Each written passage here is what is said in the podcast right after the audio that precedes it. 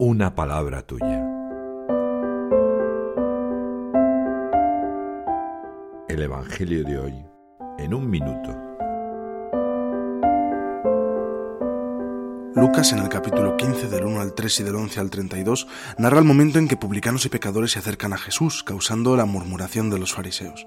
El Señor les cuenta la historia de un hijo que exige su herencia al padre, se marcha de casa y la malgasta. Al cabo del tiempo, arruinado y arrepentido, decide volver para pedir perdón a su padre y suplicarle un trabajo como jornalero. Sin embargo, el padre lo ve de lejos, corre hacia él, le abraza y le agasaja, olvidando todo lo sucedido. Esta situación causa la envidia del hermano mayor. El padre le corrige, hijo, tú estás siempre conmigo, y todo lo mío es tuyo, pero era preciso celebrar un banquete y alegrarse, porque este hermano tuyo estaba muerto y ha revivido, estaba perdido y lo hemos encontrado. Qué hermoso, me recuerda la misericordia del Padre, y que yo soy como los dos hermanos, necesito despertar. ¿Cuál es el hermano malo aquí? Me atrevo a meditar esta parábola.